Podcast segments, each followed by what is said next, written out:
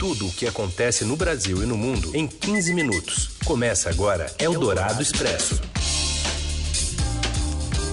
Olá, seja muito bem-vindo. Tudo bem com você? A gente começa aqui mais uma edição do Eldorado Expresso nesta terça-feira, reunindo os assuntos mais quentes do seu dia. Primeiro aqui em formato de no rádio, né, pelo pela Eldorado FM 107,3 ao vivo e já já em formato de podcast para você acompanhar na hora que você quiser. Uma parceria da Rádio Eldorado com o Estadão e também tem versão do Eldorado Expresso para você lá na TV Estadão, no canal do jornal no YouTube.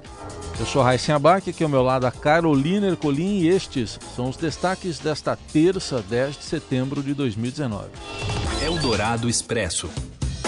Lobão e Lobinho na mira. Lava Jato entra na fase 65 e prende Márcio Lobão, que é filho do ex-ministro Edson Lobão, por suspeita de propina em negócios da Transpetro e da usina de Belo Monte. Jair Bolsonaro se recupera bem de cirurgia, enquanto Carlos, o filho 02, dispara contra a democracia pelo Twitter e gera reações até de aliados. E ainda a queda do número de homicídios no Brasil em 2018 e os compromissos cristãos do futuro Procurador-Geral da República, Augusto Aras. Eldorado Expresso. A gente começa falando da fase 65 da Operação Lava Jato, aberta hoje contra crimes de corrupção e lavagem de dinheiro envolvendo a Transpetro, uma subsidiária da Petrobras, e a usina hidrelétrica de Belo Monte, que fica no Pará. Segundo a Polícia Federal, Edson Lobão, do MDB do Maranhão, ex-senador, ex-ministro de Minas e Energia nos governos Lula e Dilma, e o filho dele, Márcio, teriam recebido entre 2008 e 2014 cerca de 50 milhões de reais em propinas. Eles são os alvos aí dessa operação. Macho foi até alvo de um mandado de prisão preventiva cumprido hoje de manhã. Ele foi capturado no Rio de Janeiro. De acordo com a Procuradoria da República no Paraná, as provas indicam que as propinas foram entregues em espécie, dinheiro vivo, em escritório de advocacia ligado à família Lobão, no Rio. A operação foi batizada de Galeria porque a investigação aponta que Márcio Lobão teria lavado cerca de 10 milhões de reais negociando obras de arte. Lobão pai e Lobão filho já são réus em outra ação da Lava Jato e a defesa dos dois ainda não se manifestou sobre a operação realizada hoje. Eldorado Expresso. Agora, uma notícia que pode ser avaliada sob dois aspectos, né? O Brasil registrou pouco mais de 57 mil homicídios ao longo de 2018, equivalente a 157 casos por dia, de acordo com dados divulgados hoje, dados do Fórum Brasileiro de Segurança Pública. O número representa uma queda de 10,4% em relação aos registros de 2017, ano em que a briga entre facções fez a violência no país bater um recorde. A quantidade de assassinatos do ano passado é a menor desde 2013 e a taxa de 27,5 por 100 mil habitantes a menor desde 2011. Mas a letalidade policial foi o índice a apresentar uma alta de 20% e chegou a 6.220 casos, o equivalente a 17 mortes por dia, portanto, por agentes policiais. Os dados são compilados pelo Fórum a partir de registros policiais de cada estado e levam em consideração casos de homicídios dolosos, né, quando há intenção de matar, latrocínios, que são os roubos seguidos de morte, lesões corporais seguidas de morte e mortes decorrentes de intervenção policial. Eldorado Expresso.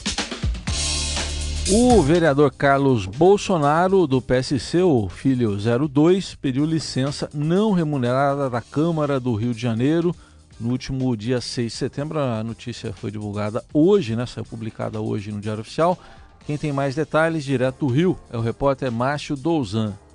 Olá Carol, olá Heisen, olá a todos. Oi. O vereador Carlos Bolsonaro, filho 02 do presidente Jair Bolsonaro, pediu licença não remunerada na Câmara Municipal do Rio de Janeiro. A licença foi publicada na manhã desta terça-feira no Diário Oficial da Câmara de Vereadores e tem validade por até 120 dias. Carlos Bolsonaro não informou o motivo do seu afastamento do Legislativo Municipal. Lembrando que o Carlos Bolsonaro, o filho 02 do presidente da República é bastante ativo nas redes sociais, onde inclusive ele tem levado muitas polêmicas. É, na noite de segunda-feira ele publicou, abre aspas, por vias democráticas, a transformação que o Brasil quer não acontecerá na velocidade que almejamos.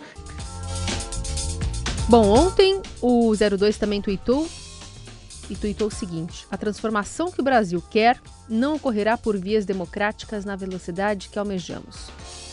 É, o fato gerou bastante polêmica nas redes sociais, é, inclusive de políticos, né, da própria OAB. O PSDB, por exemplo, lembrou que foi por meios democráticos que o próprio presidente da República chegou ao poder, derrotando o PT. Enfim, muitas repercussões ao longo do dia por conta disso.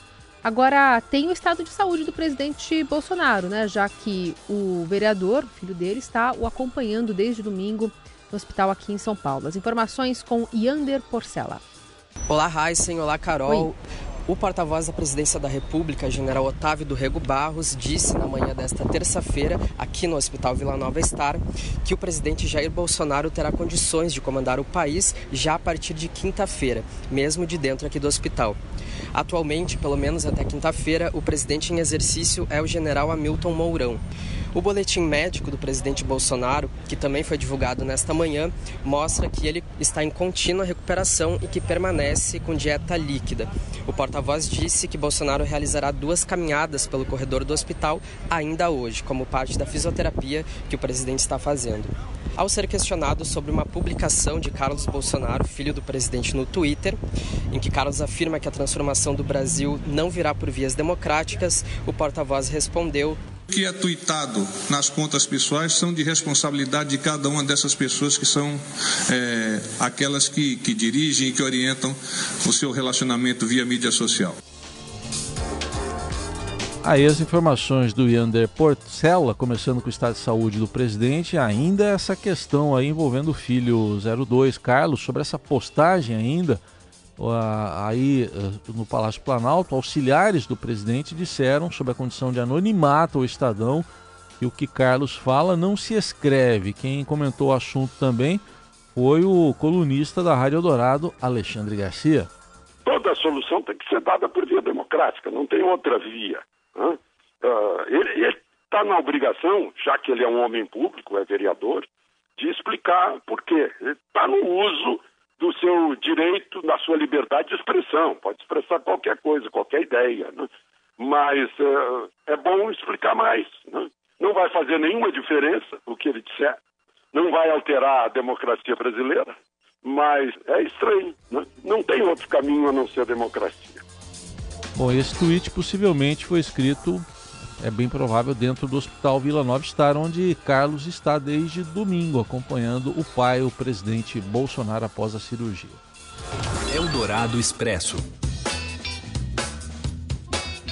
Ontem, líderes do Ministério Público realizaram atos em defesa da independência da instituição pelo país. Né? A categoria não concorda com a decisão do presidente Bolsonaro em ignorar a lista tríplice e escolher Augusto Aras para o cargo de Procurador-Geral da República. Hoje, o Estadão traz uma informação que coloca ainda mais polêmica nessa história. Aras foi o único dos candidatos ao cargo a se comprometer com uma série de valores cristãos, como aborto, escola sem partido e casamento gay. Na lista dos itens defendidos pela Associação Nacional de Juristas Evangélicos estão a manutenção dos símbolos religiosos em repartições públicas, monumentos públicos com conotação religiosa, feriados religiosos e a menção a Deus no preâmbulo do texto constitucional. Eldorado Expresso. Olha, o presidente americano Donald Trump acabou de demitir pelo Twitter o conselheiro para a segurança nacional. A postagem diz o seguinte: Informei John Bolton na noite passada de que os seus serviços já não são necessários na Casa Branca. Discordo fortemente da maior parte das suas sugestões, tal como outras pessoas na administração, e por isso pedi a John que entregasse a demissão, o que ele fez esta manhã. Agradeço a John os seus serviços. Nomearei um novo conselheiro para a Segurança Nacional na próxima semana, escreveu Trump em dois tweets seguidos. Bolton é antigo embaixador dos Estados Unidos da ONU no tempo de George W. Bush, estava no cargo desde abril de 2018 e foi o primeiro emissário, né, o primeiro emissário de Trump a se encontrar com o presidente Bolsonaro aqui no Brasil após as eleições ainda em novembro de 2018. Eldorado Expresso. Hora de falar de futebol e da legião de lesionados no São Paulo. Esse aí é o tema do Robson Morelli. Fala, Morelli. Olá, amigos! Eu quero falar hoje do São Paulo. Ai, ai, ai, esse São Paulo que anda perdendo pontos para rivais teoricamente fáceis, é, com times reservas. Estou falando de Grêmio e de Internacional. São Paulo poderia ter somado seis pontinhos nessas partidas, mas não somou, não somou. Mas essa semana tem notícia boa. Os jogadores que estavam no departamento do clube estão já treinando e podem ser aproveitados pelo técnico Cuca no fim de semana, domingo, contra o CSA. Tô falando de Hernanes, tô falando de Pablo, tô falando de Alexandre Pato, tô falando de Toró, Daniel Alves, que está na seleção brasileira, volta também esta semana e é um reforço para o time.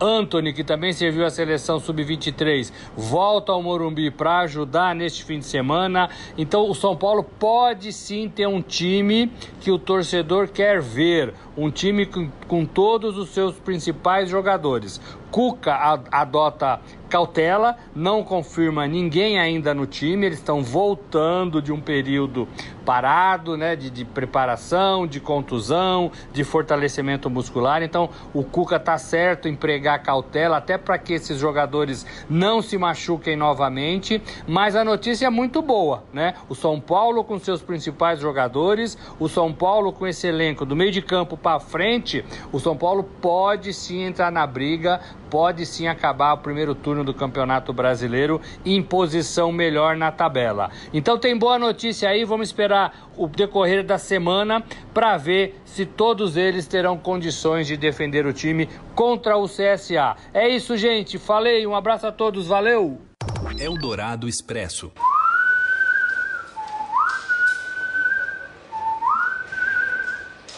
A gente está ouvindo aí o trailer de A Linha, um projeto brasileiro em realidade virtual que coloca o espectador na São Paulo de 1940. E é um curta que foi consagrado como o prêmio de melhor experiência interativa no Festival Internacional de Cinema de Veneza, na edição 76. A experiência é desenvolvida pela Arvory Immersive Experience e conta com a narração de Rodrigo Santoro. Dirigida por Ricardo Laganaro, a experiência de 13 minutos acompanha Rosa e Pedro, dois bonecos de maquete, lidando com a rotina numa São Paulo de época. E teve mais Brasil, viu? Bárbara Paz, a atriz e agora diretora, usou as redes sociais inclusive para comemorar a conquista de dois prêmios: o Bisato Douro, prêmio da crítica independente, e também o prêmio de melhor documentário sobre cinema na mostra Venice Classicums. A atriz venceu com o filme Babenco, Alguém que tem que ouvir o coração e dizer parou, que narra os últimos dias do cineasta Hector Babenco, ex-marido de Bárbara, morto em 2016. E assim a gente vai encerrando essa edição do Eldorado Expresso, sempre abertos a ouvir as suas críticas, sugestões, comentários com a hashtag Eldorado Expresso nas redes sociais. Valeu, boa terça aí para todo mundo. Até amanhã. Você ouviu Eldorado Expresso tudo o que acontece no Brasil e no mundo em 15 minutos.